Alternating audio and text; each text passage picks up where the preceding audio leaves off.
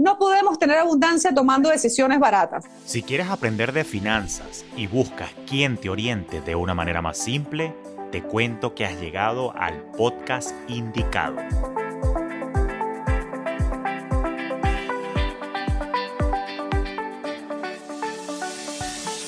Te habla Julio Cañas y esto es Finanzas Orgánicas, un espacio con recomendaciones y reflexiones para procurar tu bienestar financiero, donde también exploraremos tendencias para impulsar tu crecimiento. Feliz tarde, mi querida tribu. ¿Cómo va esa semana? Espero que todo bien. Estamos por aquí, bueno, trabajando activos, creando contenido y tratando de traerles, como siempre, la mayor cantidad de valor posible, la mayor cantidad de educación, porque aquí van a aprender carajo. Hoy estoy súper, súper contento porque, bueno, recientemente tuve junto a Adam Strambasser, mejor conocido en las redes sociales como Stramhacks, un webinar súper exitoso en el que pudimos acompañar a más de 450 personas y precisamente uno de los puntos que estuvimos abordando durante ese feliz domingo en el que tuvimos ese encuentro maravilloso con tanta gente bella de toda Hispanoamérica que se unió. Estuvimos hablando de que para sobrellevar esta crisis, para sobrellevar la situación, pues había nada más y nada menos que trabajar la parte de la mente. ¿Por qué? Porque la mente es la que representa algo más del 80% del éxito financiero. Pero como no somos expertos en todo, por supuesto, siempre tengo el honor de poder contar con personas que han desarrollado estos temas y pues hoy le voy a dar el espacio para conversar con alguien que sabe bastante de estos temas de abundancia y mentalidad de abundancia y así poder presentársela a toda mi comunidad. Claudia, bienvenida, ¿cómo estás?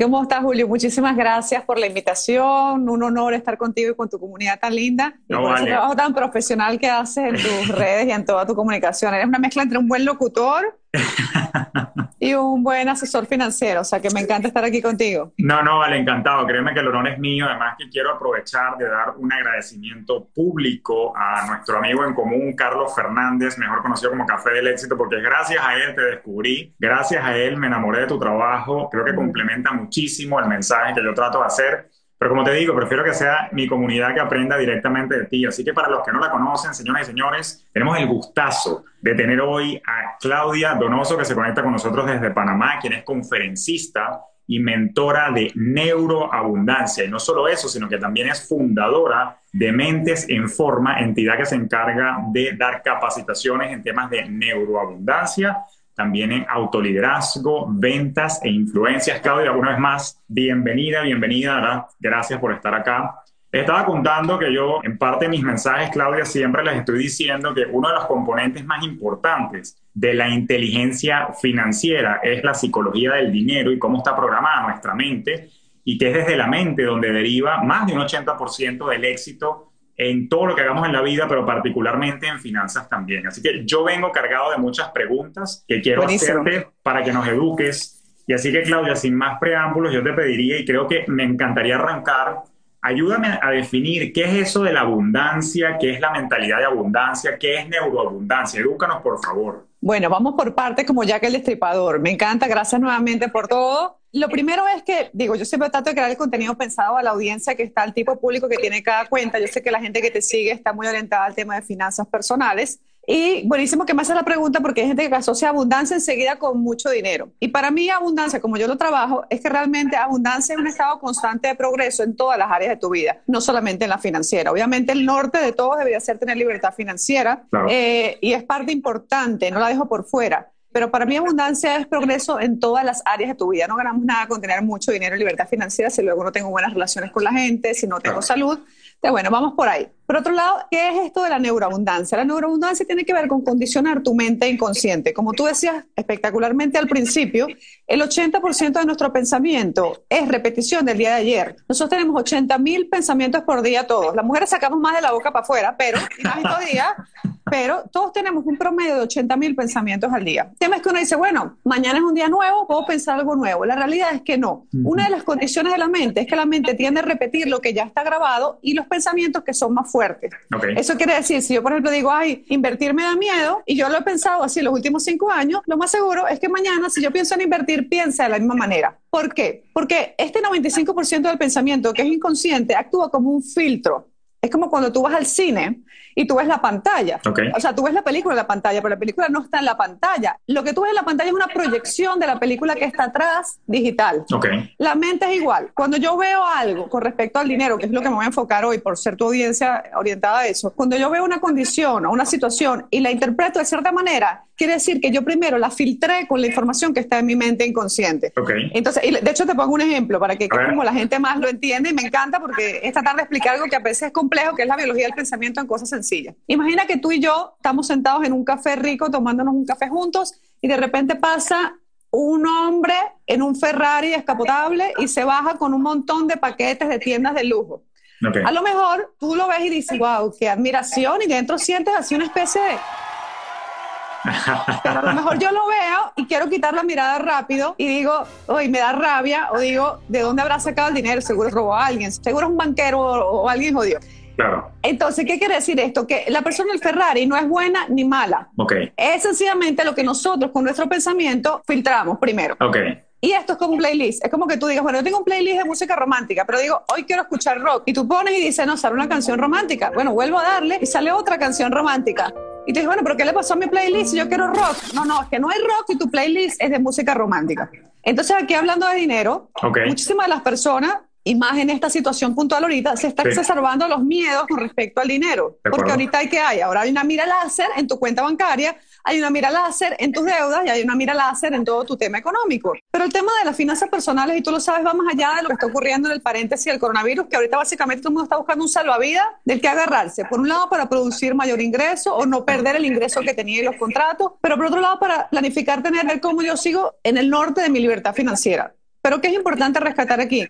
Que bueno, esto no puede empezar durante el coronavirus. O sea, si tú no has tenido un plan de crecer en tus finanzas personales en los últimos años, no porque de repente llegó el coronavirus lo voy a empezar. Eso es como la que está haciendo ahorita ejercicio, aprendiendo a meditar, aprendiendo a hablar en público y todo lo quieras hacer en 40 días. Lo que vas a hacer es deteriorar tu bienestar. Qué importante. Que sí creo que yo, y lo comentaba Carlos Jiménez, a quien admiro y creo que querías entrevistar porque también es, Dalmor lo conoce, él dijo y me encantó que el coronavirus es como cuando el mar se retira y empieza a ver que hay conchas, que hay vidrios, que hay piedras Efectivamente es así. Entonces, ¿qué está trayendo el coronavirus? Una lupa a que realmente nuestra realidad financiera puede no ser la ideal. O sea, es buen momento para organizarse, pero no para tomar todas las decisiones. Porque ¿qué está ocurriendo? Y qué es una crisis, aquí quiero separar un poco lo que es una crisis real de una crisis mental. La crisis real es lo que está ocurriendo con el coronavirus, ¿no? La crisis mental es cuando yo veo todo pesimista, cuando yo básicamente digo que no hay nada que hacer y cuando digo, ay, bueno, ¿sabes qué? Ahorita con el cuento coronavirus no es el momento que organice mis finanzas. Al revés, es el momento de que sí, que hagas dos planes. Un plan de, a lo mejor, supervivencia,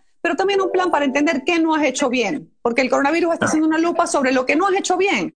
Lo que no has hecho bien como pareja, lo que no has hecho bien como finanzas. Entonces, eso un poco contestando tu pregunta para entender que esto de la mentalidad, la mentalidad tiene que ver básicamente cero con la buena actitud. Mucha gente dice, ay, bueno, pero la actitud positiva, no, yo no soy creyente de la buena actitud positiva ni la actitud positivismo, ¿por qué? Porque el positivismo usa el 5% del pensamiento para algo cuando luego el 95% puede que no está de acuerdo contigo. Tú puedes decir, yo quiero tener mucho dinero con el 5%, pero luego con el inconsciente dice, ay, tú eres malo para los números, tu papá y tu mamá quebraron todos los negocios, a ti no te va a ir bien, y aunque tú lo digas con el 5% y tengas excelente buena actitud, no va a funcionar. Yo creo que algo que tenemos todos los seres humanos del planeta que tenemos buena actitud, pero no por eso todos conseguimos libertad financiera. Wow, o sea, me encanta absolutamente todo lo que explicaste, circunscribo cada una de esas palabras y ahorita creo que diste pie a algo que quisiera que me ayudaras a explorar un poco, porque tienes toda la razón. Si con ese 5% consciente yo estoy diciendo, sí, sonríe, todo está bien, pero como tú dices, si la programación que está en el back-end, en ese disco duro, no es la adecuada y el software no es el adecuado, entonces la máquina completa no funciona. Ahora, Claudia, permíteme hacer un viaje contigo al pasado. Hasta donde tengo entendido, toda nuestra programación pues deriva de una serie de instituciones como la familia, la sociedad, el colegio y naturalmente pues todo aquello que vimos, oímos y vivimos en nuestra infancia condiciona el cómo nosotros decidimos y cómo nos comportamos hoy. Ahora, ¿cómo puedo empezar a identificar qué está bien y qué está mal en ese 95%? ¿Hay algo que yo pueda hacer y cómo empiezo a trabajar eso un poquito? Sí, bueno, lo primero es entender, para aclarar un poco lo que tú dices, desde que nosotros tenemos 0 a 7 años, nosotros absorbemos como una esponja, ¿no? Todo lo que vemos en nuestro entorno pasa directamente al inconsciente. Por eso que es tan importante los que somos papás qué hacemos delante de nuestros hijos. No sé si es tu caso, pero por ejemplo, cuando, y lo, lo, hablo porque el dinero está muy relacionado con tu trabajo. Por ejemplo, estos padres que llegan del trabajo y llegan y dicen, estoy agotado, vengo de trabajar, o oh, qué fastidio, mañana es lunes, tengo que trabajar. El niño hasta los siete años lo primero que dice es trabajar es fastidioso, trabajar es tedioso, trabajar es difícil. Mi papá sufría por ir a trabajar. ¿Y qué dicen? Freno de mano, trabajar debe ser horrible, no quiero madurar. Y al final también terminan tomando adversión al dinero. Pero sí, lo primero es entender que hasta los siete años estamos en automático. Luego de los siete años aprendimos por experiencias y por asociación emocional. Es decir, todos recordamos a lo mejor nuestro primer beso, nuestra primera relación íntima, cosas así. ¿Por qué? Porque hay una asociación muy fuerte con una emoción que ocurrió en ese momento. Entonces, que es importante entender que todas las referencias que tenemos de dinero tienen que ver con nuestra crianza. La buena noticia es que no hace falta necesariamente acordarte de qué te pasó cuando tenías ocho años. Que si es útil, que hagas un ejercicio un poco de frenar y contarte verdades. Es decir, ¿qué decía papá y mamá en casa? Okay. Despreciaban el dinero, admiraban el dinero, no hablaban de dinero, se divorciaron por dinero. Es lo primero, empezar como a contarnos verdades como sin la intención de preocuparnos, porque digo, no quiero revivir ese momento. La verdad es que recordar algo no lo revives, sencillamente lo traes al presente para aceptar lo que está ahí, ¿no? Eso es lo primero. Y lo segundo es que puede ser que te digas, no me acuerdo nada de mi infancia, no importa, mira tu vida hoy, porque yo entiendo que todos los que te siguen, el que te sigue de alguna manera u otra quiere organizar sus finanzas. Si no, déjenlo de seguir porque estás en la cuenta equivocada.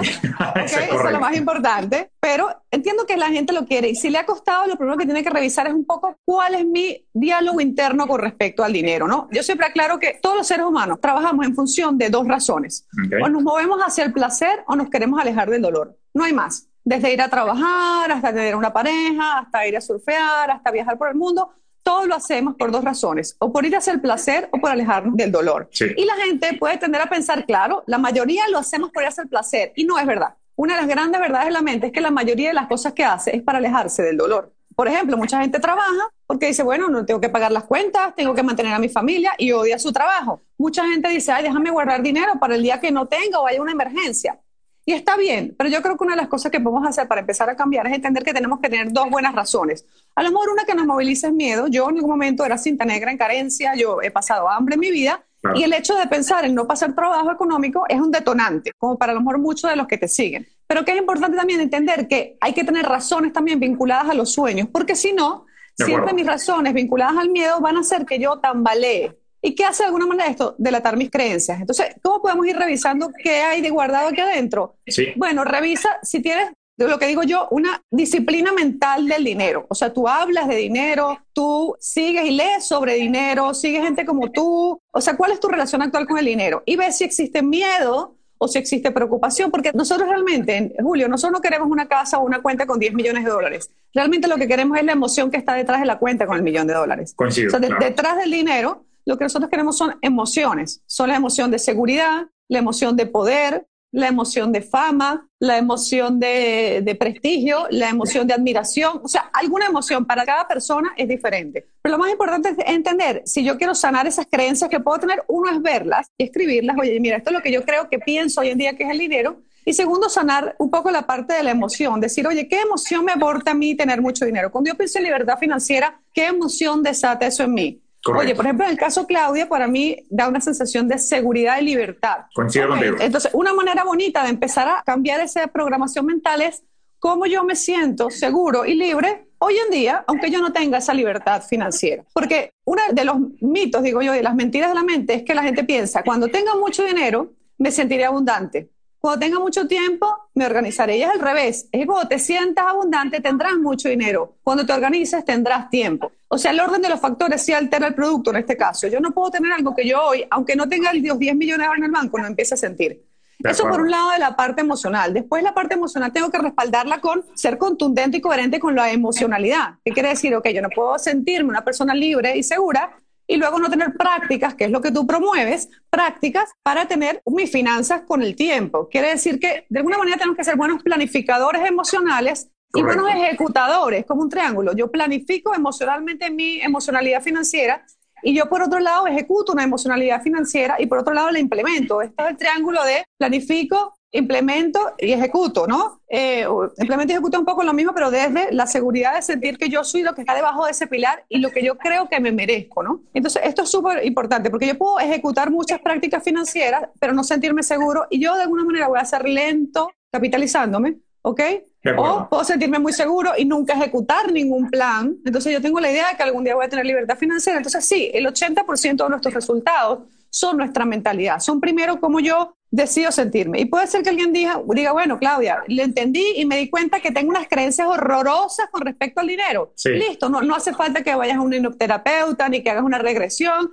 ¿Qué hace falta? Primero es contarnos verdades. La gente quiere cambiar sus finanzas sin primero contarse verdades. Pero no solamente ir a tu cuenta, esa es la realidad, la realidad real, como dice mi hijo de 10 años. Esa es la verdad verdadera, esa es ver tus finanzas y tus números. Pero esta es la realidad emocional, que es como yo me siento con respecto a dinero. Hay gente inclusive, y lo he trabajado mucho el tema del dinero con mucha gente, que dice, es que yo siento culpa de tener más de lo que tuvieron mis padres hasta que no empezamos a decir, bueno, ¿qué es lo que yo hoy en día pienso del dinero? Y luego, ok, si no quiero pensar esto, definir qué sí quiero pensar. Es la única manera de cambiarlo. O sea, si yo, por ejemplo, pienso que si yo gano mucho dinero, deshonro a mis padres, ok, si no quiero pensar eso, ¿qué quiero pensar? Y luego meterle gasolina a que todo mi contexto de vida apoye eso nuevo que quiero creer, ¿ok?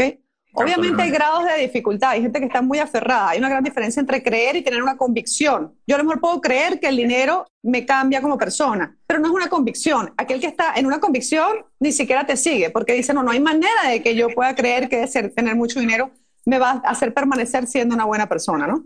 Entonces sí tiene mucho que ver, obviamente, dependiendo de cada persona lo trabajarás con un mentor, con un coach, pero a nivel esencial de lo que tú me preguntas hoy, lo primero es contarnos verdades, recordar un poquito, así con una copa de vino, oye, ¿qué, qué hablado mis padres? ¿Qué creo yo hoy? ¿Qué prácticas tengo hoy? ¿Y cómo están mis finanzas? Porque lo otro que realmente te cuenta cuáles son tus creencias es tu realidad de vida. Si tú no tienes pareja, no tienes salud y no tienes, ya eso delata tus creencias. O sea, una buena manera de ver en qué creo yo es mirar tu vida. Absolutamente. es como lo del cine, es como lo del cine. Si en el cine veo una película de terror, es porque atrás hay una película de terror. Si en mi vida veo carencia, soledad, sufrimiento y preocupación, quiere decir que en el programa ahí es donde lo hay. Y no gano nada con mandar a arrancar la pantalla del cine aquí va a seguir estando la proyección, ¿sí? Absolutamente, no. Claudia, estoy enamorada de la manera como explicas tan clara, concisa y precisa esto y me parece muy importante. Rescato algo de varias cosas de lo que estás diciendo, pero fíjate que me causa mucha curiosidad, ¿no? Y hago aquí una confesión y pido disculpas en nombre del gremio de economistas, porque por muchísimos años mis queridos colegas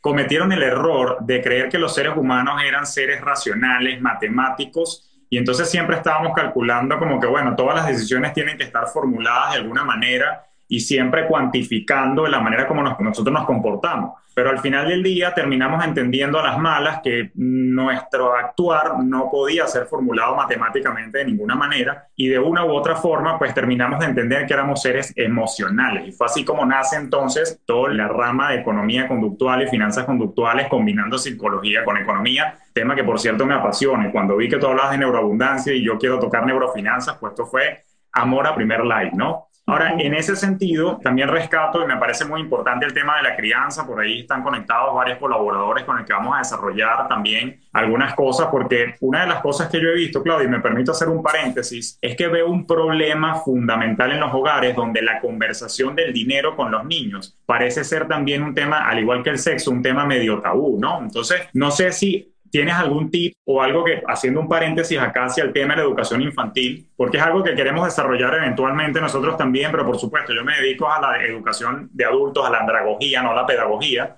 pero si hay algo que me queda claro y me acompaña aquí Adam Strambasser, que ya escribió un libro sobre niños donde toca tres pilares fundamentales que creo que hay que impartir, ¿no? Y es el cómo ganar dinero, cómo ahorrar dinero y cómo dar. Pero aún así, Claudia, yo siento que a los adultos, y yo tengo, por ejemplo, bueno, en mi caso no aplica porque Digamos que esto ya más o menos de dominio con mis hijos de 3 y 7, ahí lo llevo controlado. Pero hay un tema de que los padres en casa no saben cómo abordar el tema. Entonces no sé si tienes algún consejo, algo que nos puedas decir de manera tal de que deje de ser tabú el tema en casa y podamos a los chicos tratar de instaurarles algo de neuroabundancia desde pequeños. Sí, mientras contabas esto que me encantó y me encantaría leer lo que preparó esta persona que tú comentas, Ahí yo hubiese agregado cómo vivir el dinero, porque el dinero se vive emocionalmente. Es como la fe el coraje. La gente habla de la fe. ¿Dónde se vive la fe si no es en la mente? ¿Dónde se vive el dinero si no es en la mente? ¿no?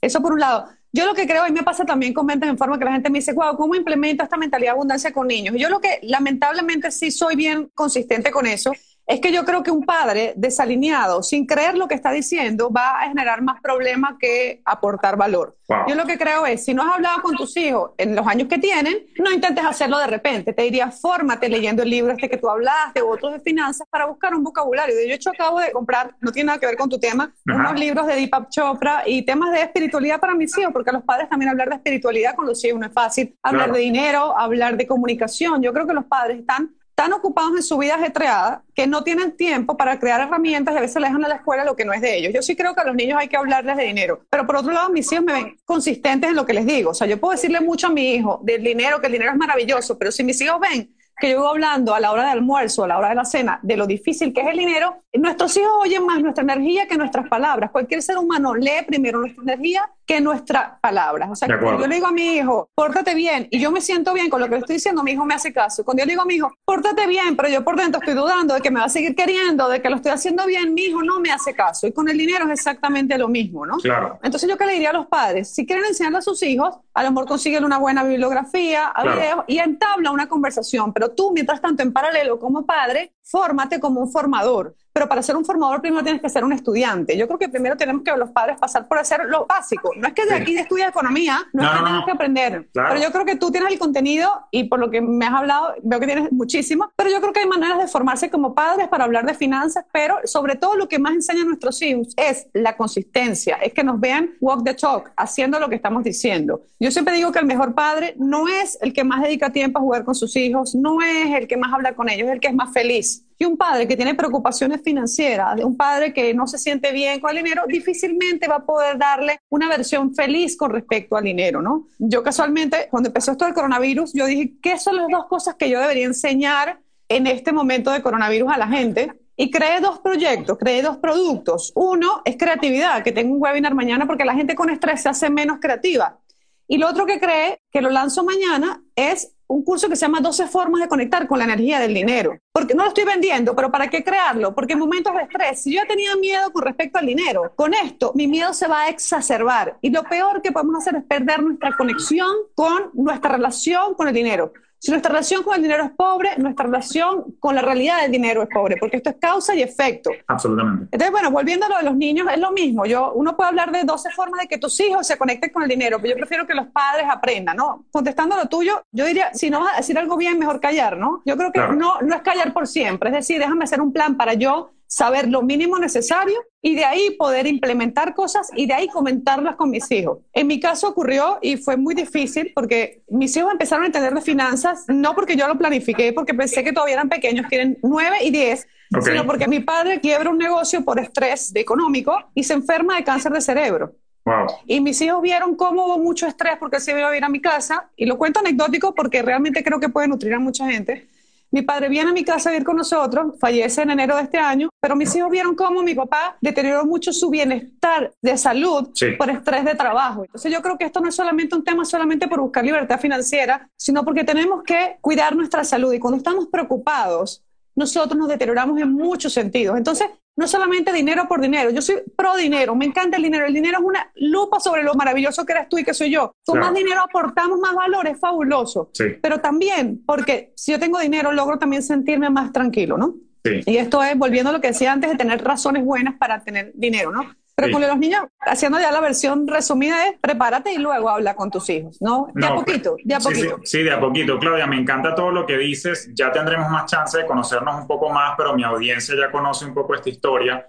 Me conmueve mucho la, la historia de tu padre y, por cierto, mi sentido pésame por ello. Estoy seguro que, bueno, dejó una gran hija en este mundo que, fíjate, está dando cualquier cantidad de valor y desde el cielo está muy orgulloso de ti, Claudia. De verdad que admiro mucho tu trabajo. Y no solo eso, Claudia, sino que me conmueve la historia porque quienes me conocen saben que yo pasé por algo similar. En el año 2013, Claudia, yo me enfermé también y hoy en día tengo colitis ulcerativa, artritis y psoriasis, precisamente tres enfermedades crónicas autoinmunes por estrés financiero. De hecho, Claudia, como tú bien sabrás, según la Asociación Americana de Psicología, 7 de cada 10 adultos identifican al dinero como fuente de estrés. Y por eso es que mi propuesta de valor, y me encantan todas las palabras que estás diciendo, no se tratan de vender una fórmula mágica para hacerse millonarios. Adam y yo estamos liderando un movimiento de inteligencia financiera que está basado más bien en que tú consigas la paz y la tranquilidad para que vivas en calma. Y para que vivas feliz. Y ya por ahí nos está acompañando también mi querida profesora Marisela Cuevas, que es experta en economía de la felicidad. Y bueno, que también lo voy a traer de invitada ya prontamente. Hice un episodio del podcast con ella, de hecho. Pero sí, definitivamente se trata más de trabajar desde la paz y se trata también de conseguir vivir la vida, digamos, en tus propios términos, porque la felicidad, aprendí yo de la profe Mari, es relativa. Y más allá de eso, Claudia, y rescatando un poquito cosas que veo que nos están comentando, por ejemplo, vi que alguien dijo allí, ¿cómo hago? Obligué a mi hijo a leer Padre Rico, Padre Pobre. Mira, a ver, repito, lo mío es andragogía, no pedagogía. Yo enseño a los adultos, no a los niños. Pero sí te puedo decir lo que ha funcionado y lo que no ha funcionado. Tengo 15 años como educador y lo que nunca me ha funcionado es eso de que la letra con sangre entra. O sea, las vainas obligadas nadie las va a aprender.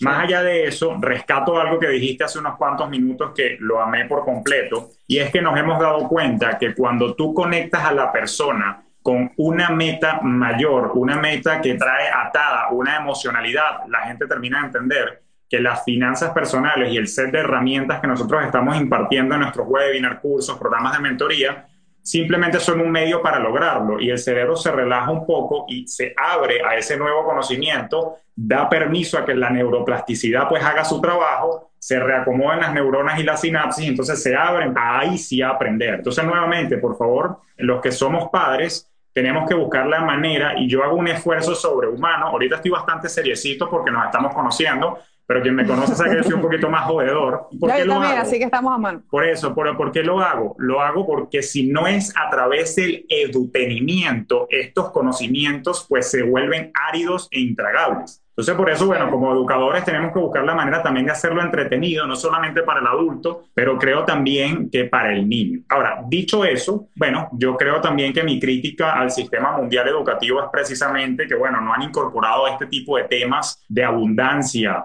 de positivismo, optimismo, eh, de, mentalidad de crecimiento. Creo que debería enseñarse desde niños y para poder desarrollar estas aptitudes que te permitan confrontar esta y cualquier otra situación. Pero bueno, no importa, estamos enseñando cualquier otra cantidad de cosas que no voy a decir que son inútiles, pero que pareciera que en el día a día, cuando es temporada de taxes, o sea, el cálculo de la hipotenusa no me sirve para un carajo. Entonces, creo que, bueno, sí, esto es un llamado a las autoridades educativas y si no, nos, apoderaremos nosotros del sistema educativo para que esto eche para adelante. No, y lo que decía la persona un poco que decía que obligó a su hijo a leer el libro, ya lo hiciste, no sientes culpa, pero una cosa que podemos revisar los que somos padres y los que no también es si yo doy desde la abundancia o doy desde la carencia. Cosas sencillas, no me refiero solo a dinero. Cuando yo le digo a mi hijo, léete este libro y yo estoy preocupado, yo le estoy dando desde la carencia porque lo que me motiva es un miedo, me motiva que él no aprenda. Cuando yo le digo a mi hijo, hijo, sentémonos juntos a hablar de un tema que quiero hablarte. Yo le estoy dando de la abundancia porque lo que me lleva a hacerlo me hace que el pecho sea ahora. Esa es la diferencia entre estar expandido y estar contraído. Cuando yo te doy algo y espero que tú me des algo a cambio, yo te estoy dando, perdiendo, yo te estoy dando desde la carencia y yo jamás voy a recibir. Yo lo veo mucho hoy en día que la gente habla de que quiere abundancia, pero después o sea, por ejemplo, hay gente que pareciera que le vendieran los likes con el dedo, ¿no? O sea, pareciera que para dar un like le cobraran. O sea, hay que entender que hasta que yo no doy abiertamente y en grande, con un proyecto mental grande, en abundancia, yo no le demuestro a mi mente inconsciente de que yo soy ya abundante, a pesar de que no tenga la plata en el banco. Y así va con todo, desde las palabras que yo le doy. Yo le puedo decir algo, tú me escribiste, yo te fui cariñosa, atenta, porque yo te estoy dando de la abundancia. Pero hay gente que le cuesta dar y tú quieres ser abundante. Una de las cosas que podemos revisar para que eso mejore es esto. ¿Desde dónde doy un comentario? ¿Desde dónde doy una palabra? ¿Desde dónde doy un like? Porque hay gente que da como viendo que le venga de vuelta. Y eso quiere decir que yo ya doy perdiendo. Esa es la diferencia entre dar ganando y dar perdiendo. Y el que quiera mucho dinero tiene que entender que todo tiene que darlo, tiene que tener proyectos grandes. Así tú seas solitario. Hay gente que es gregaria trabajando y gente que es solitaria trabajando, no importa, pero cada proyecto impacta en grande. Pero en lo pequeño, en tu casa, cuando tú tienes algo, o sea, hay gente que dice, déjame no compartir esto porque me lo pueden copiar. Eso es quedártelo desde la carencia. Y si lo das con miedo, lo estás dando desde la carencia también, ¿no? Hasta que no abrimos el pecho y entendemos que la verdadera abundancia empieza con la verticalidad, empieza cuando yo conecto mi mente, mi corazón y mi cuerpo. Y desde ahí entrego sin garantías y sin esperar nada. Yo no me conecto verdaderamente con la abundancia. Una de las cosas fundamentales de la abundancia tiene que ver con la confianza.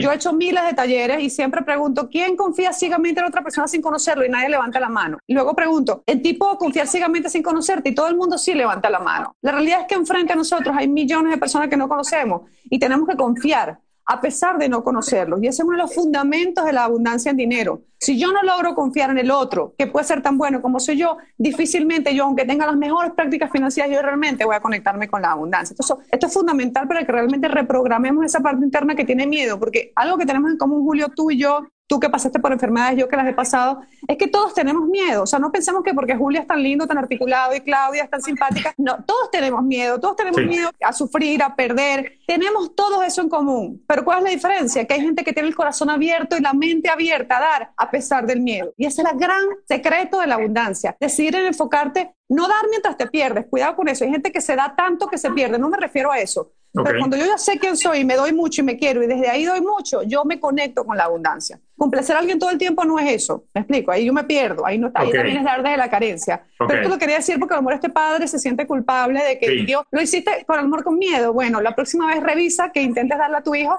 y antes de revisar qué vas a hacer, revisa cómo te sientes. Y si la emoción apunta hacia arriba, si tú te sientes tu pecho expandido y sientes la mente clara, es una señal clara de que eso es lo que tienes que darle a tu hijo, que puede ser una palabra, no tiene que ser un libro. Pero si vas a hacer algo con tu esposa, tu hijo, un compañero de trabajo y sientes contracción, sientes falta de claridad y sientes que la mente apunta para el lado, la emoción apunta para el otro, es momento mejor pausar y no hacerlo. Perfecto, no, excelente todo. Bueno, ya saben, me imagino que están tomando apuntes como locos, porque aquí esto ha sido, señores, una clase magistral de neuroabundancia. Claudia, hay un tema en particular que a mí me ha llamado la atención por muchos años y me parece que eres la persona indicada para discutir al respecto. Un tema es reprogramar el software y trabajarlo de la manera como nos has estado sugiriendo, que por supuesto para profundizar pues hay que asistir a tus cursos y a tus talleres que ya nos vas a contar al respecto. Pero más allá de eso está un tema de, bueno, si bien es cierto que hay que trabajar la reprogramación, me causa curiosidad cómo parear todo lo que es la reprogramación con ejecutar la acción. Y te estoy invitando a que hablemos de la ley de la atracción. ¿Y qué tiene que ver esto con la ley de la atracción? Porque yo, o sea, me he conseguido con personas que, bueno, que aún cuando están trabajando en su reprogramación y su cosa, tienen como que cierta expectativa que por telequinesis le llegue la abundancia a su vida, ¿no? Yo a veces, digamos que la analogía que utilizo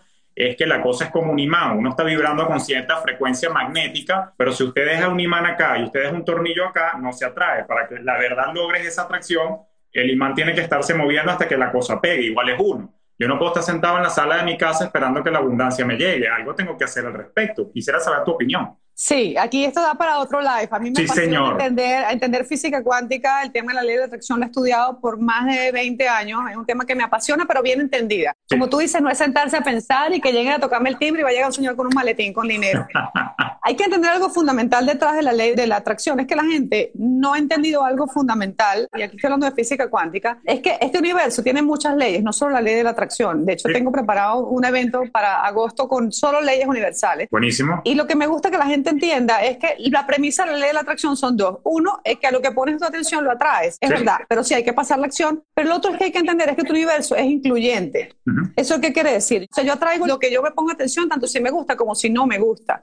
Quiere decir que si yo me quejo de que no tengo dinero, de que la cosa está difícil, yo lo estoy atrayendo aunque no lo quiera. Ahora, el de pasar a la acción sí, pero aquí con el pasar a la acción hay también dos temas. Vamos a hablar inclusive de ahorrar. Sí. Ahorrar es guardar dinero, sí. pero tú puedes ahorrar desde la emoción o desde estar eufórico y alegre porque tienes un proyecto, o tú puedes ahorrar preocupado. En ambos casos vas a ahorrar, o sea, la acción en ambos casos es agarrar un cerdito y meterle monedas. Correcto. Pero el resultado va a ser diferente, porque la emoción previa con la cual yo hice la acción, y volvemos un poco a lo que hablamos antes, es lo que va a determinar qué va a ocurrir con ese dinero. Porque hay mucha gente que se ha tomado acción, pero ¿qué ha pasado? ¿Qué ha pasado acción con la emocionalidad incorrecta? Entonces, porque yo ahorro y ahorro y no traigo esa fortuna que quiero, porque si lo estoy haciendo con el miedo, lo más importante que la acción es la emoción con la cual yo lo hago. Pero sí, la emoción sola no sirve. Yo puedo desear ahorrar y desear ahorrar y estar emocionado y nunca agarrar la moneda y meterla en el cerdito. Entonces sí, o sea, es pasar a la acción, pero siempre revisando, por eso que yo trabajo mucho, yo, yo todavía trabajo en marketing. Con decir mentes en forma yo decidí, no, no voy a ir a marketing, porque ni la mejor estrategia de marketing funciona si yo no creo que soy fabuloso, si no creo que merezco. Es por eso que yo he trabajado mucho esto y he entendido el tema de la importancia de la sabiduría emocional. Porque es más la emoción, es como cuando yo le, le doy una orden a mi hijo, lo que decía antes, yo puedo hacerlo desde una emoción o desde otra distinta. Y hay emociones que aunque yo diga lo que diga, la emoción es más fuerte que lo que estoy diciendo. Si yo guardo una moneda de oro en el cerdito,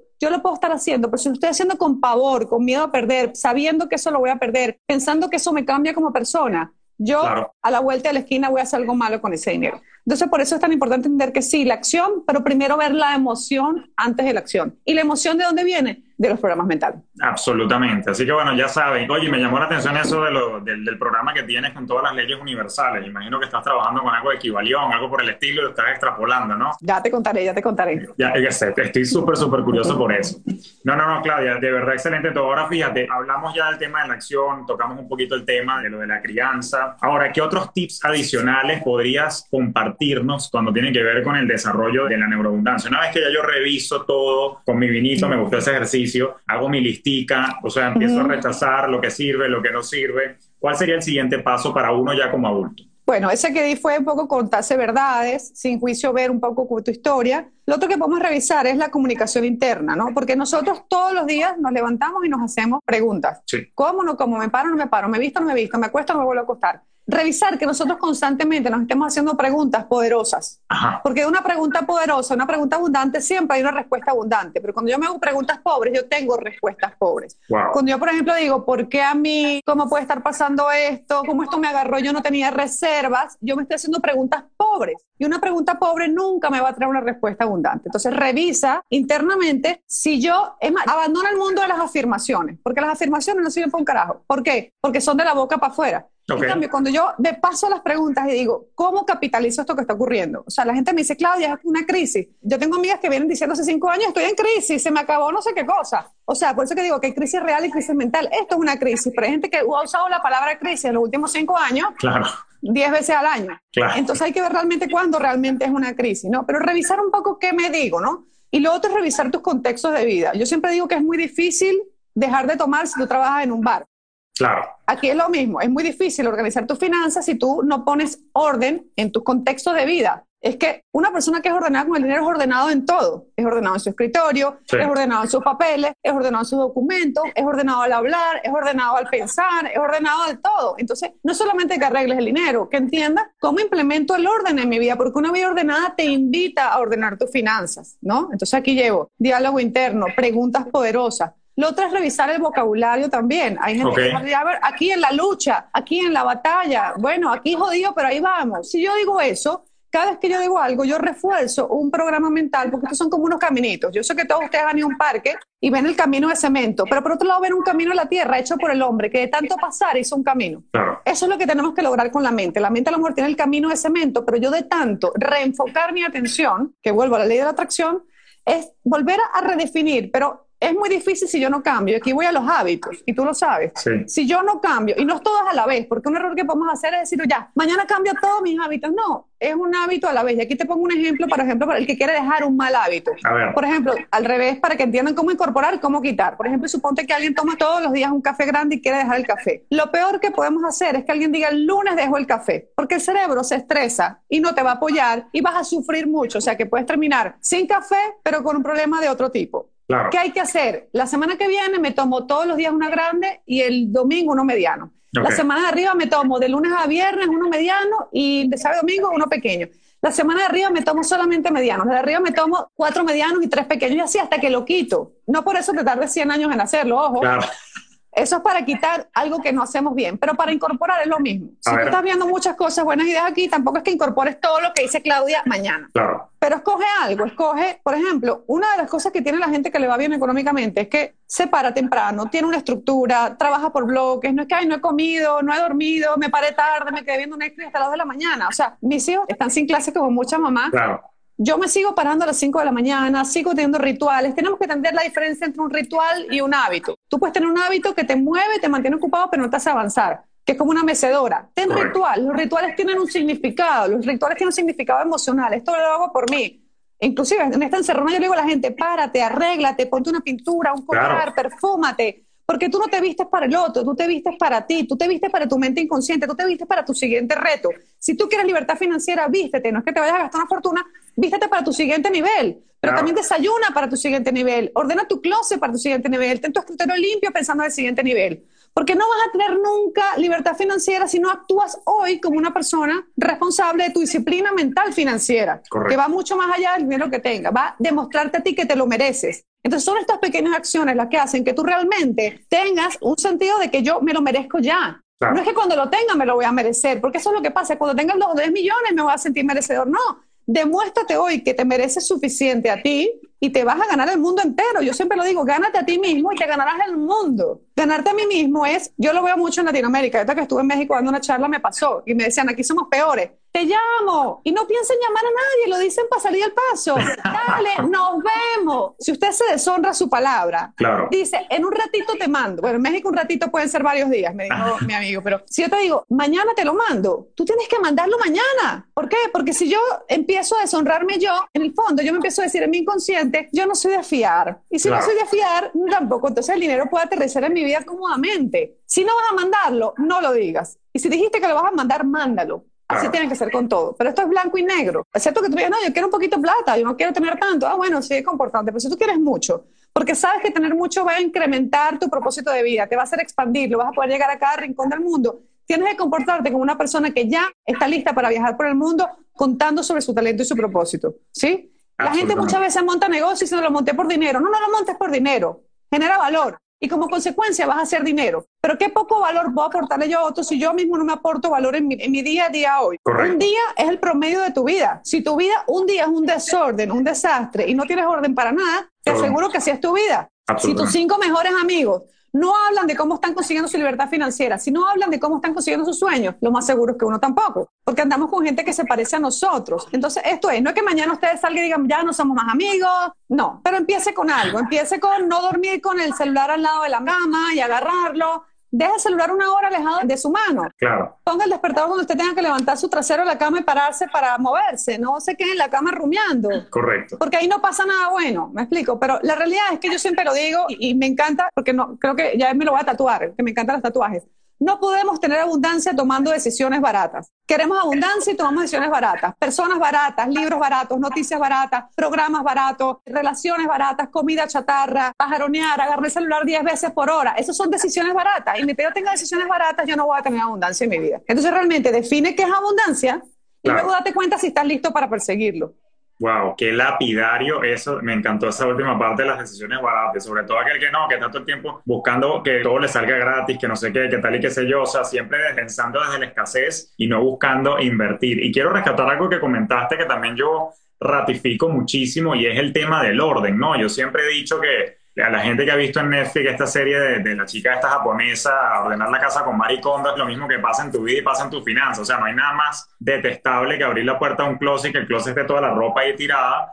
Lo mismo pasa exactamente con las finanzas y con todos los aspectos de tu vida. Obviamente, si tú tienes un desorden financiero en tu vida, vas a querer entonces confrontar la situación y abrir una hoja de cálculo, abrir lo que sea para revisar qué está pasando. Pero si tú, como bien dices, Claudia, mantienes consistentemente una disciplina, tienes tus rituales, por ejemplo, para aterrizarles esto, mi querida audiencia, si tienes tus rituales semanales de mantener las finanzas en orden, de llevar tu control de qué gastaste en la semana, actualizar las miles de aplicaciones que ya Dan y yo les hemos recomendado cualquier cantidad de veces, etcétera, etcétera, no se te acumula desorden nunca porque mantienes todo ordenadito y se te hace más fácil y la vida llevadera. Así que, señoras, hay que maricondear así este, como hace la chica, esas finanzas precisamente, y bueno, todos los aspectos de tu vida, porque como bien ya lo demostraron en muchísimos experimentos psicológicos, desorden llama desorden, caos llama caos, ¿no? Sobre todo por la teoría esta de los cristales rotos, etcétera, etcétera. Entonces, al final del día, yo creo que coincido contigo. Y me encanta el tema de los rituales y los hábitos. En un momento estaba viendo yo, creo que era, olvido el nombre ahorita, de un militar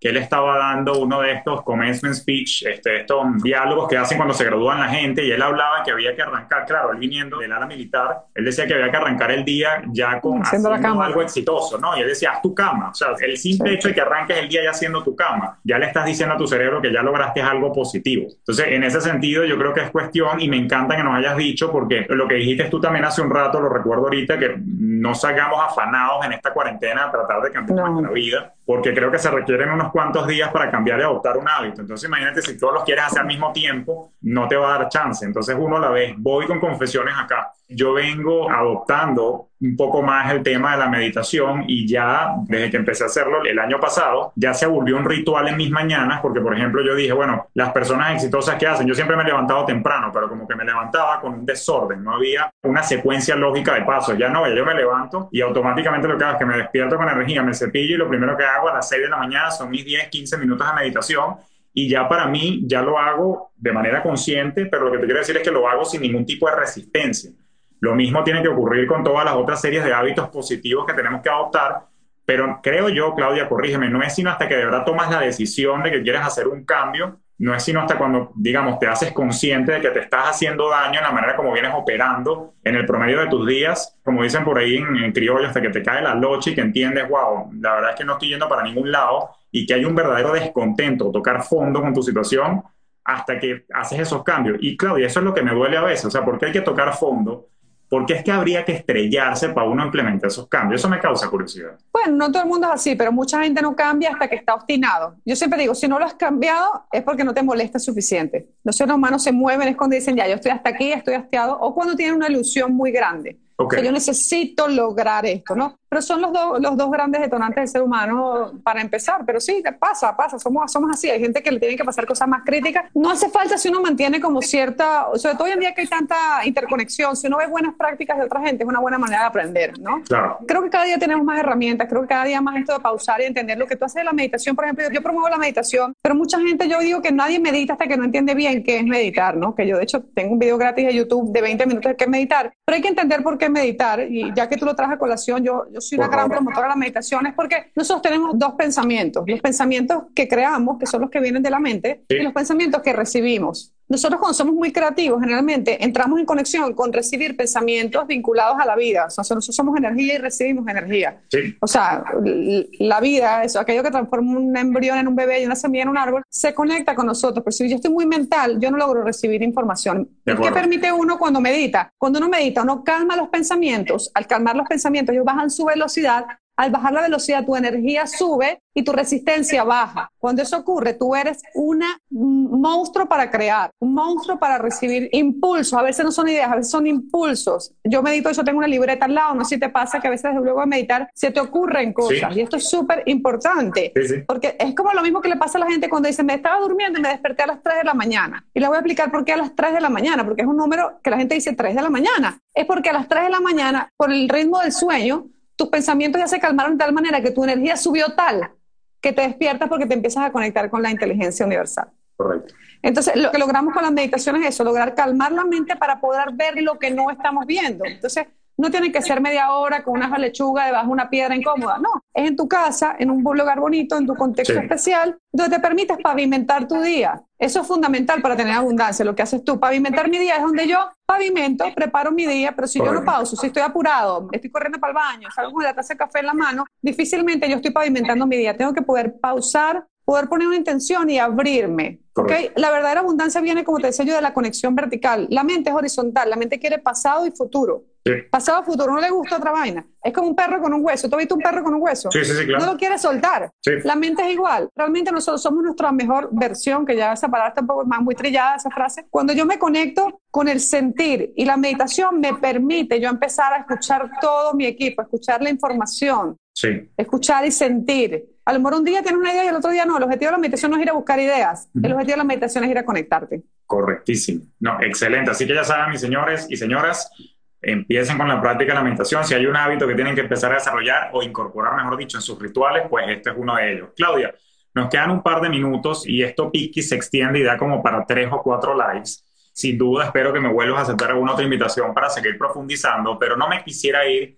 sin que nos cuentes un poquito de cómo podemos seguir aprendiendo de ti, qué programas tienes. Ok, bueno, eh, en Instagram Claudia Donoso o arroba Mentes en Forma. Yo doy asesorías uno a uno, hago entrenamientos en empresa. Tengo un curso online que está cerrado ahora, que estuvo hace, hasta hace poco abierto, que se llama Desata tu Abundancia, que es para reprogramar tu mente. Estoy lanzando mañana 12 formas de conectarte con la energía del dinero, mantener esa conexión o potenciarla. Tengo un webinar mañana gratuito sobre cómo despertar tu creatividad desde la neuroabundancia. Eh, digo, mis redes todo lo que estoy haciendo. Estoy lanzando Desata tu Intuición a finales de año para que la gente entienda cómo conectarse para sentir hacia dónde avanzar también. El tema de la mente me fascina. Ahí está todo, pero bueno, www.mentesenforma.com se suscriben y les llega toda la, la información, ¿no? Buenísimo, Claudia. Bueno, no me resta más que de verdad darte las gracias por nuevamente haberme aceptado la invitación y venir a compartir acá con mi comunidad que está ávida precisamente de esta transformación mental. Señores, por favor síganla. Claudia es complemento, además que tenemos pasión compartida por la mente y la educación. Así que por favor acompáñenla también en su cuenta Claudia Donoso y también en Mentes en Forma. Ya saben que está a la orden de todos nosotros y seguiremos aprendiendo de ella. Claudia, una vez más, de verdad que gracias, gracias, miles por tu tiempo. Así que bueno, espero tenerte nuevamente por acá en alguna próxima oportunidad. Y a todos los que nos escucharon, pues muchísimas, muchísimas gracias por habernos acompañado en este espacio. Espero que hayan encontrado bastante valor, le sigan dando esos corazoncitos y nuevamente vayan y sigan también a Claudia. Claudia, ¿algunas palabras finales? Más nada, muchísimas gracias. Tienes que ser la prioridad en tu lista de pendientes. Tú tienes que ser tu primera prioridad, darte desde ahí. Un honor haber estado aquí en ese programa que estás organizando de finanzas para la gente. Si quieres incluirme, sería un honor para mí poder apoyarlos. Te tomo la palabra. A la, orden, a la orden de todos, honestamente. Me apasiona. Yo quiero acabar con la carencia del mundo y sé que la única manera es tener mentes llenas de abundancia. Así que hay que luchar contra la carencia, ir hacia allá. Gracias a todos los que están aquí. Gracias a sus comentarios, sus corazoncitos. Nada, más feliz que perro con dos colas. Así. bueno, muchísimas gracias, señores. Será hasta una próxima oportunidad. Seguimos en contacto. Muchísimas gracias. Esto fue Finanzas Orgánicas con Julio Cañas.